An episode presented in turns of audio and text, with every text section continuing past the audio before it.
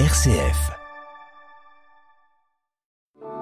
Grand Est Éco avec Réseau Entreprendre, Alain Rinck sur RCF.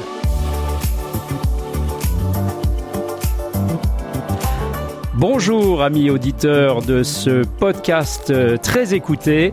Eh bien aujourd'hui j'ai le plaisir de recevoir Philippe Frey. Bonjour Philippe. Bonjour Alain. Philippe Frey on va parler de start-up parce que c'est votre spécialité. Vous en avez créé plusieurs. Vous êtes un, un serial entrepreneur. Les start-up, c'est un peu les nouvelles entreprises de demain. Mm. Ce sont des, des, entreprises qui démarrent de zéro. En français, ça s'appelle une jeune pousse. Eh bien, une jeune pousse, il faut l'arroser pour que ça aille vite. Euh, l'arrosage en matière de start-up, c'est généralement la finance, c'est des apports en capital. C'est pas vraiment du crédit parce que quand on est start-up, on fait pas de chiffre d'affaires, donc on a du mal à mm. rembourser. Euh, la start-up, c'est beaucoup d'emplois, c'est énormément de levée de fonds. C'est ce qui permet à un pays, je pense aujourd'hui, de se projeter vers l'avenir, d'être un pays qui n'est pas à la ramasse ou en retrait de tous les autres. Il faut cet entrepreneuriat de start-up pour euh, développer, eh bien, ce que sera l'économie de demain.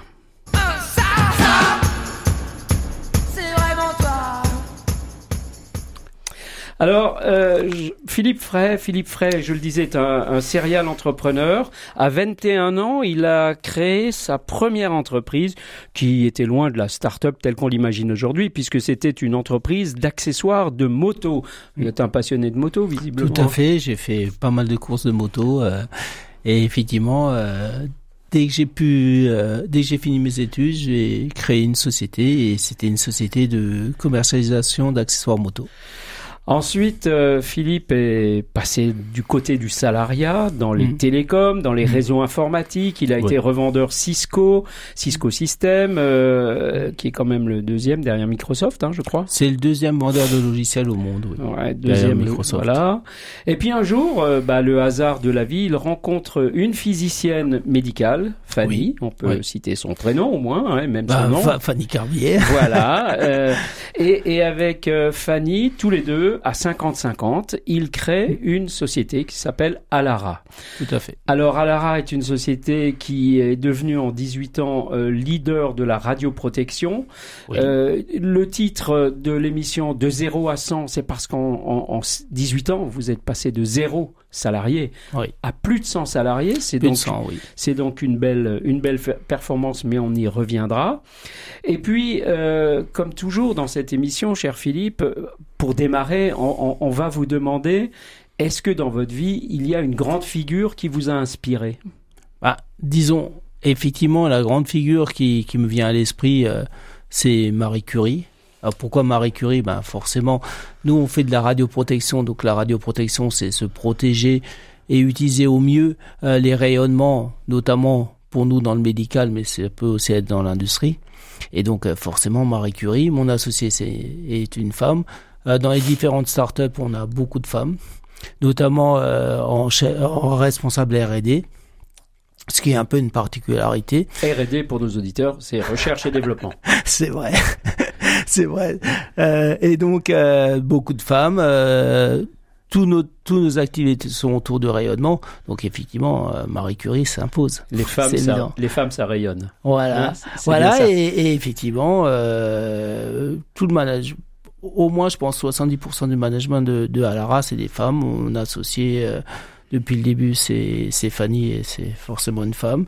Et puis euh, Marie Curie, c'est quand même bon, bah forcément le nucléaire, mais c'est aussi deux deux euh, Nobel. C'est la seule, c'est la seule femme qui a eu deux Nobel et en plus un en physique et un en chimie. Remarquable. Donc nous aussi dans nos activités, on fait de la physique, on fait euh, de, la, de, la, de la bio, du biomédical, bon forcément des maths, de l'IT, etc.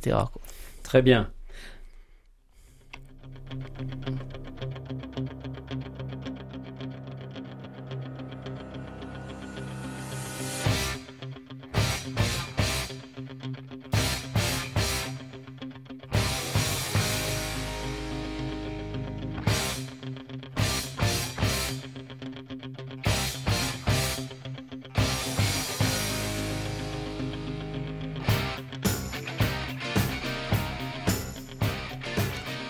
Eh bien, eh bien, après cette euh, introduction de Eye of the Tiger qui caractérise bien Philippe parce qu'il a vraiment euh, l'œil du tigre euh, implanté dans les yeux. Parlez-nous un petit peu d'Alara Group. Alors exactement, qu'est-ce que vous faites? Qu'est-ce qui a permis à une start-up démarrée de zéro d'arriver à, à, à, 110 personnes? Et puis le chiffre d'affaires, vous nous en parlerez tout à l'heure. Mais qu'est-ce qui a permis ça? Le, le, départ, c'est l'association. Hein. Forcément, c'est Fanny et, et, et, et, moi. Donc, euh, on a démarré. Parce que c'était pas votre métier du tout. Hein. Alors, Fanny, elle a fini ses études de physicienne médicale. Elle a commencé par créer Alara. C'est son, son seul emploi depuis le début de sa carrière professionnelle c'est pas mal. Oui.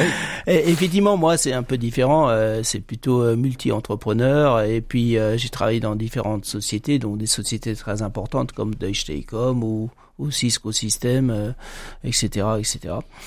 donc, c'était un peu l'association de l'expérience et puis du côté commercial financier et puis de, du côté universitaire et physicien, hommes, femmes, etc. Enfin, tout était un peu nous différencier. Par contre, euh, nos valeurs et nos, nos objectifs euh, ont fait que l'association a duré dans le temps. Et c'est ça vraiment qui, qui, est vraiment important. Et après, euh, notre objectif dès le départ, puisque Fanny était physicienne, moi j'avais un bon poste, c'était pas faire une petite société.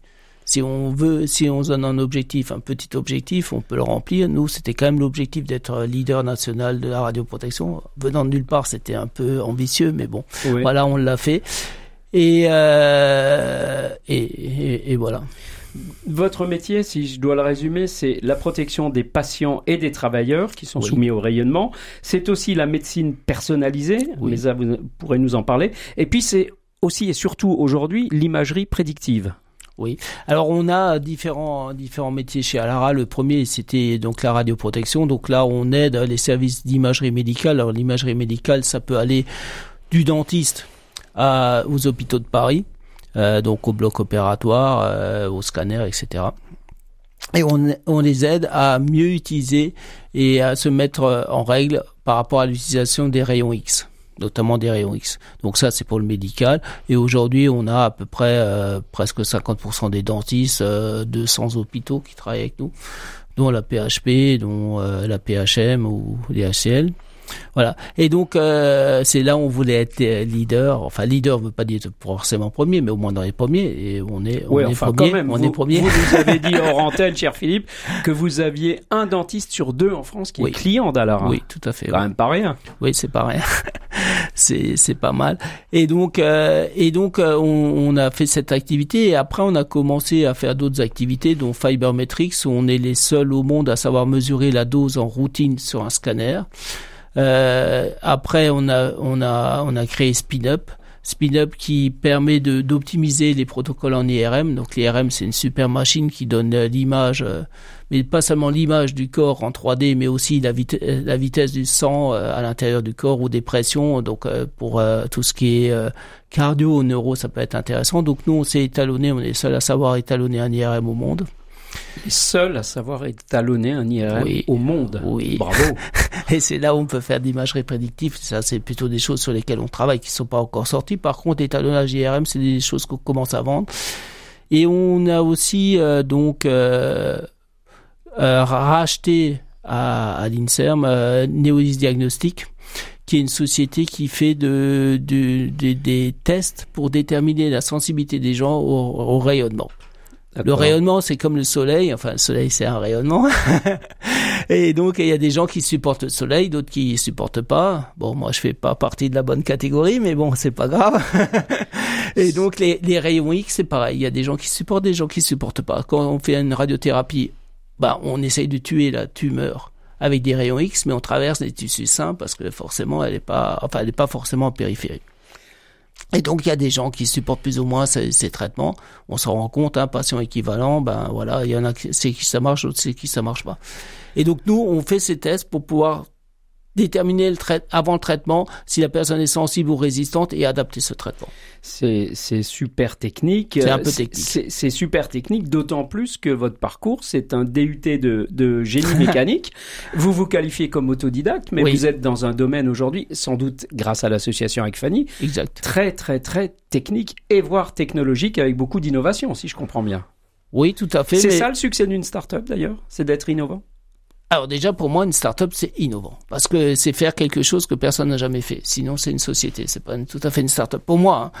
Après définition, il faut être innovant et après donc ça c'est un peu le départ et après il faut croître le up. Donc euh, nous sur certaines sociétés on a fait le start et le up. Pour l'instant il y en a d'autres on a juste sur le start parce que c'est quand même pas facile, euh, voilà. Mais pour moi c'est innovant. Après euh, pour répondre à la question sur le caractère technique, Ouais, j'ai une sensibilité technique scientifique, mais on me demande pas de savoir faire. On me demande de comprendre et de comprendre des implications. Si on comprend les implications, on peut euh, diriger la stratégie. Après, celle qui sait faire, c'est mon associé. C'est donc euh, Fanny. On, la fera venir la prochaine fois. Euh, qu'est-ce que, comment on lance sa start-up? On fait appel directement au capital, euh, à l'épargne publique. On, on, passe par des par des gens comme BPI France, qui est un peu le leader du, financement en France. Qu'est-ce que comment ça se passe? Je pense qu'il y a, y a pas un chemin unique. Déjà, euh, bon, nous on a fait une première start-up, effectivement, on est passé par Réseau Entreprendre, par BPI, par tout l'écosystème alsacien qui fonctionne bien. D'ailleurs, euh, si on prend la société Neolis, c'était une société qui était à Lyon qu'on a ramené à, Strasbourg parce qu'on connaît bien le réseau le réseau qui accompagne. Donc c'est la banque, c'est la BPI, c'est la région, c'est c'est le CEMIA, c'est tous ces ces organisations qui fonctionnent ensemble très très bien et qui sont d'écosystèmes mmh. et qui est complémentaire. Après, effectivement, chaque startup est différente. Et chaque euh, start-upper est différent, donc il euh, n'y a pas de règle. Quand on est start-upper, on n'est pas forcément entrepreneur. Faut apprendre à le devenir. Alors oui, Fanny n'était pas forcément entrepreneuse, mais elle était start-upeuse. Et moi, j'étais plus entrepreneur que. Donc, la euh, parfaite association. Voilà.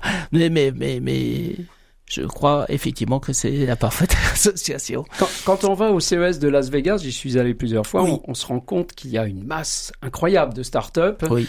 On voit aussi que deux sur trois n'existent plus au bout de trois ans. Oui. C'est quoi votre constat sur ce taux d'échec qui est, qui est très important? Oh, je pense même qu'il est plus important que ça parce que si on part sur des, des, des, des, sociétés vraiment de rupture technologique telles tel, tel Neolis, euh, on est sur 1 sur 100 qui réussit. 1 sur 100. Après, euh, l'important, euh, bon, bah, on a les différentes capacités financières et techniques pour analyser les choses. Et puis après, faut du temps. Faut du temps. D'accord. Le temps, on va le prendre pour notre dernière séquence. Notre dernière séquence, c'est notre jeu du portrait chinois, vous le savez. Alors, on, termine là-dessus. Euh, tiens, si vous étiez une couleur, Philippe Oh, moi j'aime bien le orange. Pourquoi le orange ben, je trouve que c'est positif, c'est optimiste, c'est péchu, euh, voilà. Et si on est entrepreneur, si on n'est pas optimiste, faut pas faire, faut pas faire de société. Ça c'est sûr. Ah, alors tiens, tiens, par rapport à, votre métier, si vous étiez une onde, bah moi une onde bienfaisante parce que je pense que pour être entrepreneur, faut être bienfaisant.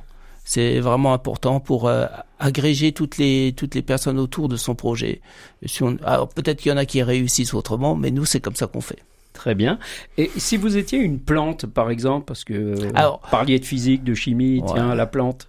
Alors de base, une plante, je vois pas trop, mais je vais quand même en trouver une, c'est le séquoia. Alors pourquoi? Parce que le séquoia, c'est impressionnant. C'est c'est une sacrée plante. Ouais, c'est une grosse plante. Ouais, c'est une grosse plante. C'est quelque chose qui devrait presque qui devrait pas exister. Ça fait 115 mètres de haut, 40 mètres de large. Ça, ça survit au feu, ça vit en groupe. Ça vit en groupe. C'est assez bizarre pour un arbre, mais ça vit en groupe. Donc euh, oui. Est-ce que c'est pas la définition d'Alara Group, ça? Ouais, 115 mètres, euh, peut-être. Ah, vous, êtes, on essaye. Vous êtes 110 aujourd'hui, vous serez 115 demain, pas des mètres mais des êtres. Oui, bah on a recruté 20 personnes cette année, je crois, à peu près, peut-être une quinzaine, je sais pas exactement. Et vous continuez à recruter? Toujours, oui. Eh bien, adressez-vous si vous en avez l'envie à Alara Group. Euh, c'est une entreprise performante, une entreprise bienveillante et un chef d'entreprise dynamique. Merci beaucoup, Philippe. Merci, Alain.